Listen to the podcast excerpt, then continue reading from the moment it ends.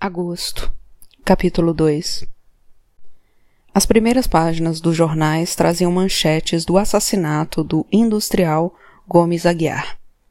A polícia, segundo o delegado Ramos, tinha uma pista dos autores do latrocínio que não podia ser revelada para não prejudicar as investigações. Várias fotos de Gomes Aguiar e uma de Alberto Matos, com a legenda comissário dirige as investigações. O comissário chegou ao distrito às oito e trinta da manhã.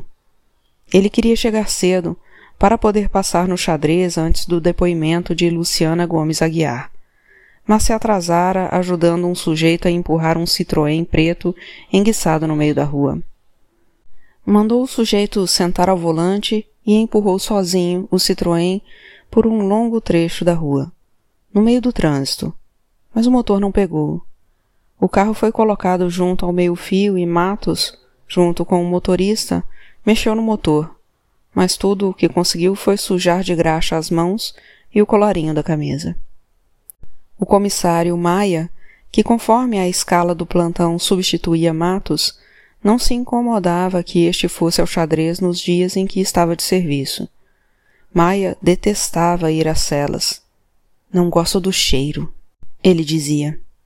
O café dos presos também se atrasara, e o carcereiro começava a distribuir as primeiras canecas de alumínio com café e pão. Os presos conversavam animadamente. Alguns riam. O homem se acostuma com tudo, pensou Matos. Doutor, doutor, e a minha injeção? Disse um estelionatário conhecido como Fuinha, tentando enfiar a cara entre as grades. Eu não te dei uma dose ontem? Deu, doutor. Mas eu não fiquei bom. Quer ver? Se eu apertar, sai uma gotinha. Fuinha começou a desabotoar a braguilha das calças. Não preciso ver nada, disse Matos. O comissário mandou o guarda apanhar a caixa de metal com a seringa e as agulhas. O vidro de álcool, os dois vidrinhos de penicilina, um de pó, outro de líquido que costumava levar para o plantão. Toda vez que chamava um médico para dar injeção em preso com gonorreia, ninguém aparecia. O guarda trouxe o material. Colocou-o sobre uma mesinha no corredor. Matos tirou o suporte de metal de dentro da caixa. Encheu-a de água até cobrir a seringa e as agulhas. Apoiou a caixa no suporte colocado sobre a tampa. Colocou álcool na tampa acendeu o álcool e esperou a água ferver. Enfiou a agulha na tampa de borracha do frasco com líquido. Aspirou o líquido, tirou a agulha, enfiou no outro frasco. Expeliu o líquido da seringa, tirou a seringa deixando a agulha enfiada na tampa. Sacudiu bem o frasco para misturar o pó com o líquido. Encaixou novamente a ponta de vidro da seringa na agulha e aspirou o líquido. De dentro do xadrez, Fuinha assistia a esses demorados preparativos. Colocou um braço nu para fora, fechando os olhos ao ser picado pela agulha. Tem mais alguém doente aí? perguntou Matos. Eu, doutor. Um preso aproximou-se das grades. Esse cara não tem nada, doutor, é cascata, disse Odorico, o xerife do xadrez. Um homem forte com um coração vermelho tatuado no braço, onde estava escrito Amor de Mãe. Condenado a mais de trezentos anos de prisão por roubo e assassinato. Deixa que eu decido, disse o comissário. Odorico calou-se. Acatar uma ordem de Matos não era nenhuma humilhação. O cascateiro era um sujeito gordo, reincidente e específico, condenado a cinco anos de reclusão por estelionato. O que você está sentindo? Uma dor no peito. Aqui dentro está muito abafado. Tossiu duas vezes. Está mesmo insuportável, disse Matos. Você não devia estar aqui. Nenhum de vocês devia estar aqui. Mas não há nada que eu possa fazer. O mundo não queria saber daqueles bandidos. Eles que se fodessem uns em cima dos outros como verme imundos. A polícia existia para esconder aquela podridão dos olhares e narizes delicados das pessoas de bem. Não seria bom um médico me examinar? Austacioso, o estelionatário. Talvez o médico pudesse ser enganado. A enfermaria da polícia era muito mais confortável do que o xadrez. Não tenta engrupir o doutor comissário, ameaçou Odorico. O preso olhou para o xerife. Para falar a verdade, já me sinto melhor, disse. Vai tomar seu café, disse Matos. Rosalvo apareceu com o cruzeiro e a tribuna da imprensa.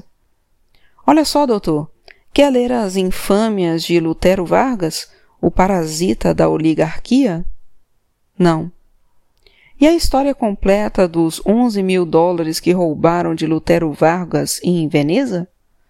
Não. E isso aqui? Armando Falcão denuncia contrabando de Jereissati no Ceará. O presidente do PTB cearense faz parte da quadrilha de ladrões que tomou conta do governo. O senhor sabe qual é o principal contrabando? Linho irlandês S-120. Esses nordestinos adoram se vestir de linho irlandês S-120. Não estou interessado. E mais isso. Por sugestão de Brandão Filho, delegado da Ordem Policial e Social nomeado por indicação de Jango Goulart, o general Ancora, chefe de polícia do DFSP, decidiu colocar na folha de pagamentos os alguetes da polícia. Olha só a porrada. Antigamente, as autoridades lidavam com delatores sentindo repugnância. Hoje em dia, nem mais essa repugnância resta. Pausa. O Lacerda não é sopa, não. O comissário ficou calado. Posso lhe fazer uma pergunta? Pode, respondeu o comissário. Afinal, o senhor é lacerdista ou getulista? Tenho que ser uma dessas duas merdas? Não, senhor, disse Rosalvo ao ver a careta do comissário. O corcunda é que sabe onde se deita. Luciana Gomes Aguiar, acompanhada do advogado Galvão, chegou ao distrito às dez horas. O policial sentiu uma instintiva hostilidade contra a mulher. Pela compostura do seu rosto, pela elegância do seu taier negro, não passa de uma plutocrata de boas maneiras, pensou, como Alice. Não preciso lhe dizer, disse o advogado, que Dona Luciana está disposta a colaborar com a polícia na descoberta do assassino ou assassinos do seu marido. Gostaria, porém, de ser ouvida com a maior presteza possível. Antes de tomar formalmente o depoimento de Dona Luciana, gostaria de lhe fazer algumas perguntas. Luciana acedeu com um gesto. Seu marido tinha algum inimigo? Não. Seu marido costumava dormir nu? Luciana não respondeu. Olhou para Galvão, como quem diz: Sou obrigada a suportar isso? O doutor Gomes Aguiar não foi morto por nenhum inimigo. Foi vítima de um roubo qualificado, o que os leigos chamam de latrocínio, disse Galvão, persuasivo. Ele costumava dormir nu o corpo foi encontrado nu na cama. Paulo não era um homem de hábitos rígidos, disse Luciana. Doutor, há dias em que durmo de pijamas, outros em que não durmo de pijamas. Creio que a maioria das pessoas é assim, disse Galvão. A senhora deu por falta de alguma coisa? Ainda não sei. Não sabe? Não, não sei. Eu não vi roupas femininas no quarto onde. Dormíamos em quartos separados. Minha suíte fica no andar superior. O apartamento é um duplex, como o senhor deve ter verificado, disse Galvão. Os dedos finos de Luciana exibiam apenas uma aliança de brilhantes. O anel de ouro encontrado no box do banheiro do morto era muito largo para pertencer àqueles dedos. Matos enfiou a mão no bolso. Seus dedos tatearam o dente de ouro. O anel estava no outro bolso. A senhora já viu este anel antes? Não. Estava no box do banheiro. Não é do meu marido. Ele nunca usou um anel. Posso ver? pediu Galvão. Colocou o anel no dedo. Um homem de dedos grossos. Seu marido estava tendo problemas com algum sócio? Ou com algum empregado da empresa? Como é mesmo o nome da firma? Semtex, disse Galvão. Não, ele não tinha problemas com sócios ou empregados. O senador Vitor Freitas era amigo de seu marido? Meu marido tinha muitos amigos. O senador Vitor Freitas era um deles. E Luiz Magalhães? Essa pessoa não sei quem é. A senhora tinha um bom relacionamento com seu marido? Eles viviam uma relação matrimonial perfeita de amor e respeito, disse Galvão, com o tom de voz que usava no tribunal. O comissário lembrou-se de uma frase de seu Emílio. O maestro da claque costumava dizer: A melhor coisa do casamento é a viuvez. O semblante pálido de Luciana não mostrava dor alguma, apenas circunspecção e dignidade. Que tipo de pessoa era aquela? Matos chamou o escrivão Oliveira e começou a tomar o depoimento de Luciana. Luciana Gomes Aguiar e o advogado Galvão se retiraram. O estômago de Matos começou a doer. O médico lhe dissera que ele tinha uma úlcera no duodeno e que havia possibilidades de a úlcera sangrar a qualquer momento. Que se alimentasse de três em três horas, conforme o regime prescrito leite, arroz pastoso, batata cozida, frango cozido. Que evitasse café, álcool, refrigerante, cigarros e comidas picantes. Que evitasse preocupações. Que vigiasse as fezes. Se ficassem escuras como borra de café, era sinal de sangramento e que talvez precisasse ser internado para sofrer uma intervenção cirúrgica de emergência. Matos, agora, presidia a um auto de prisão em flagrante por crime de lesões corporais, em que autor e vítima eram, respectivamente, marido e mulher. A competência para mandar lavrar, presidir e assinar os autos do flagrante, assim como a de assinar a nota de culpa, era do delegado, e o comissário tinha autoridade para tanto apenas na ausência do titular. No meio da lavratura do alto surgiu o delegado. Com licença, já volto, disse Matos ao advogado do agressor, que estava presente. Segurou Ramos pelo braço e conduziu-o para o corredor. Faz de conta que você ainda não chegou. Deixe que eu termine esse flagrante. O advogado me viu. É um rábula de porta de xadrez, não se preocupe. Qual é o artigo? É o 129, marido e mulher. Marido e mulher? Você vai dar um flagrante no sujeito apenas porque ele deu uns sopapos na mulher? Exatamente por isso. O fato de ser a mulher dele para mim é um agravante. Mas não na lei, disse Ramos, controlando sua irritação. Eu olhei a mulher e não vi nenhuma marca de lesão. Estão sob o vestido. Vou mandá-la a exame de corpo de delito. Você está sendo mais realista do que o rei. Garanto que a mulher vai ficar contra nós. Elas sempre ficam contra nós. Todo mundo é contra nós, sempre. Quando chegar em juízo, até esse chicaneiro absolve o marido. Sabe o que vai acontecer em juízo? Sei. A mulher vai dizer para o juiz que as contusões exibidas no exame do corpo de delito foram causadas por mim. Mais ou menos isso. Deixa pra lá. Em briga de marido e mulher não se mete a colher.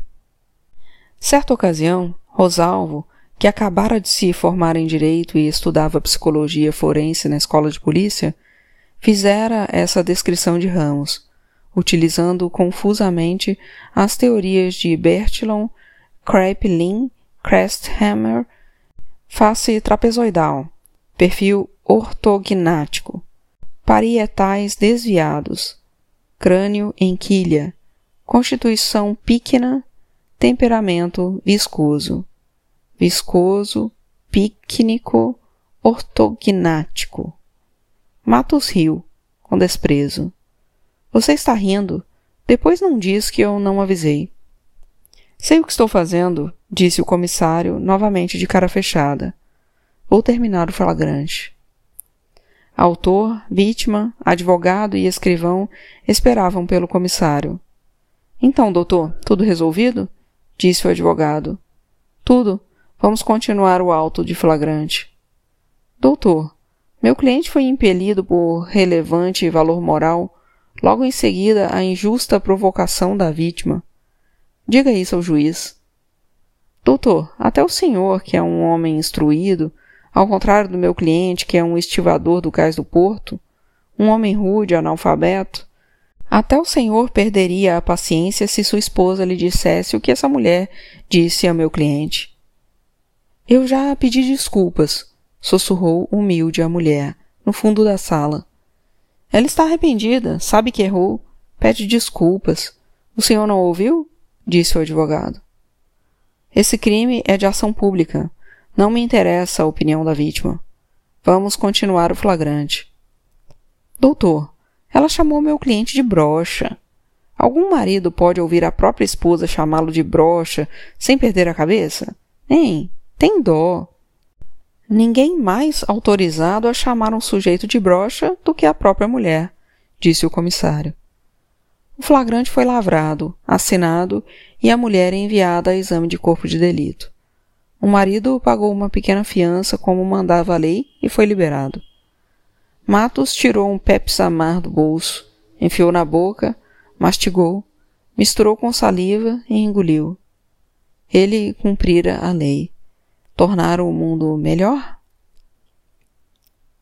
Enquanto isso, no centro da cidade, Salete Rodrigues, vestindo um conjunto de jersey de lã, que a revista A Cigarra dizia ter sido lançada pelas existencialistas, pegava o elevador de um prédio da Avenida 13 de Maio e saltava no 12 segundo andar, sede da Fundação Getúlio Vargas. Deseja alguma coisa? Perguntou uma recepcionista atrás de um balcão. Salete disse que desejava inscrever-se no curso de secretariado. Foi informada de que as matérias do curso eram português, estenografia, matemática e datilografia. Havia um curso noturno e outro diurno. Para matricular-se, o candidato tinha de possuir o certificado de conclusão do ginásio. O rosto de Salete ficou vermelho ao ouvir isso. Agradeceu e saiu rapidamente. Ficou nervosa no hall esperando o elevador chegar. Estava certa de que a recepcionista, ao ver o rubor de seu rosto, descobrira tudo. Que ela havia cursado apenas o primário, não tinha nenhum certificado de conclusão do ginasial para mostrar. Em julho, ela poderia ter arranjado um emprego no Senado. Estava com Magalhães na boate Begging, assistindo à apresentação do cantor existencialista Serge Singer, quando Magalhães lhe dissera: Vou meter você no trem da alegria do Senado. Magalhães tinha muitos cupinchas senadores e seria mais fácil arranjar um emprego. Você nem precisa ir lá, é só receber no fim do mês. Ela dissera a Magalhães que tinha pouco estudo e ele respondera que o Senado estava cheio de gente que havia entrado pela janela. Ela ficara com medo e pedira a Magalhães que nada fizesse. Agora, sempre que ouvia seu programa favorito da Rádio Nacional, com Yara Salles e Eber de Boscoli, que se chamava Trem da Alegria, arrependia-se de não ter aceito a nomeação. Afinal, poderia ter aprendido datilografia, chegara mesmo a ir a uma escola de datilografia num sobrado na Rua da Carioca, e vira uma porção de mulatinhas raquíticas batendo nos teclados. Se aquelas infelizes aprendiam a escrever à máquina, ela também podia aprender. Ao chegar à rua, sentiu um grande consolo ao notar que os homens viraram a cabeça para vê-la passar. Ainda era cedo para ir ao centro espírita da Mãe Ingrácia, no Rocha. Comprou numa farmácia um vidro de vanadiol que o rádio dizia ser bom para os nervos. Andou pelas ruas Gonçalves Dias, Ouvidor e Uruguaiana, olhando as vitrines. Entrou na loja de roupa à moda e pediu para experimentar um vestido que viu na vitrine. A casa não faz jus ao nome, disse para a vendedora. Está muito demodé. Como havia pouco movimento na loja, Salete e a vendedora em pouco tempo começaram a trocar confidências em voz baixa. A vendedora confessou que não aguentava mais trabalhar naquele lugar, que a gerente era uma megera. Salete disse que a vida dela também não era muito boa. Ela gostava de um homem e vivia com outro. O que a salvava era ter dinheiro para comprar roupas. Quando estava muito infeliz, explicou, comprava um vestido novo, um desses modelos que faziam as pessoas olharem para ela na rua. Gostava que as pessoas olhassem para ela quando estava bem vestida. Isso a ajudava a sentir-se um pouco mais, um pouco mais hum, livre. As pessoas elegantes me ajudaram a vencer na vida. Vendo que essa moça era compreensiva, Salete falou do seu passado, mesmo sabendo que era uma maldade colocar ideias na cabeça de um buchinho sem cara nem corpo para subir na vida. Se ela não andasse sempre elegante, ainda estaria na casa da dona Floripes, na rua Mendes Sá, perto da Cruz Vermelha, fodendo com bancários e comerciários. Contou como teve forças para desprezar maus conselhos e más influências, como os da própria dona Floripes, que dizia para ela guardar o dinheiro para a época das vacas magras. Puta tem vida curta, os peitos caem da noite para o dia. E tem também a celulite. Para de gastar tudo com roupas e enfeites. Se não fossem as roupas e enfeites, ela não teria sido notada pelos homens importantes com quem passou a andar. Políticos, gente do high society, mandões do governo, e estaria até hoje usando água de colônia Regina em vez de perfume francês. Mas você tem que ter um corpo bem feito para as roupas caírem bem. Por volta do meio-dia e meia, foi almoçar na Colombo. Magalhães dizia que a Colombo não era mais frequentada por gente fina, como antigamente, mas ela adorava entrar naquele salão grande, de paredes altas cobertas de espelho. Emocionava-se com uma pequena orquestra tocando valsas de Strauss. Só vira coisa bonita assim na Europa, quando viajara com Magalhães. Foi ao Cinema Palácio pegar a sessão das duas do filme O Manto Sagrado, com Victor Mature. Chorou durante a projeção. Depois do cinema, pegou um táxi e foi para o centro espírita. Entregou à mãe Ingrácia a cueca que apanhara na casa de Matos, para a velha fazer o trabalho. Quando chegou ao seu apartamento, ligou para Magalhães e disse que gostaria de ir a uma boate naquela noite. Salete queria ir ao Begging, porém Magalhães disse que precisava encontrar alguém no Night and Day. A boate ficava na sobreloja do Hotel Serrador, na Cirelândia, na esquina da rua Senador Dantas, entre os cinemas Odeon, à esquerda, e o Palácio, à direita. Da janela envidraçada da boate, podia-se ver o lado leste do Palácio Monroe, aquela hora deserto. Mais à direita, a mancha escura dos jardins do passeio público sobressaía por entre as luzes da fachada do cinema. Você arranja para eu ir ao chá do Vogue nos domingos? Ontem tentei entrar e fui barrada. O que você quer fazer nesse chá dançante? Magalhães sabia que apenas moças e rapazes ricos frequentavam as tardes de domingo no Vogue. Jamais deixariam uma putinha entrar. Queria ouvir a orquestra do Fats Eupídio. Tem mil outros lugares onde você pode ouvir a orquestra do Fats Eupídio. Não tem que ser no meio desses empadinhas burgueses de merda. Pouco antes de começar o show da meia-noite, o Maitre trouxe à presença de Magalhães um homem cujo traje escuro de guarda-livros destoava dos tussores, linhos e panamás brancos dos outros homens presentes. Sente-se, disse Magalhães. O homem sentou-se, após fazer com a cabeça, na direção de Salete, um leve gesto de cortesia. O japonês mandou a encomenda? O senhor Matsubara pediu que lhe entregasse isso, disse o homem secamente, tirando um envelope do bolso. Só então Magalhães percebeu, na penumbra da boate, que o recém-chegado era um Nisei. Veio direto de Marília? perguntou Magalhães, colocando o envelope no bolso. Fez boa viagem? Acrescentou, procurando ser amável. O Nisei não respondeu. Levantou-se. Algum recado para o senhor Matsubara? Diga a ele que a sua contribuição não será esquecida.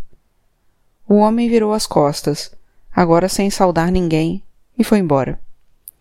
Dentro do envelope havia um cheque de quinhentos mil cruzeiros, uma contribuição para a campanha do deputado Roberto Alves, secretário particular do presidente. Recentemente, Matsubara conseguira um empréstimo de 16 milhões no Banco do Brasil. Magalhães fez um gesto para o maître que se aproximou. Champanhe, disse Magalhães. Alguma predileção? Temos Velve Clicoque, Tai Tinger, René Lamotte, Moet El Chandon, Krug, Paul Roger, recitou o maître com orgulho. Gregório Fortunato se surpreendia pelo fato de que apenas alguns políticos, como Gustavo Capanema, notavam as mudanças que ultimamente ocorriam no temperamento do presidente.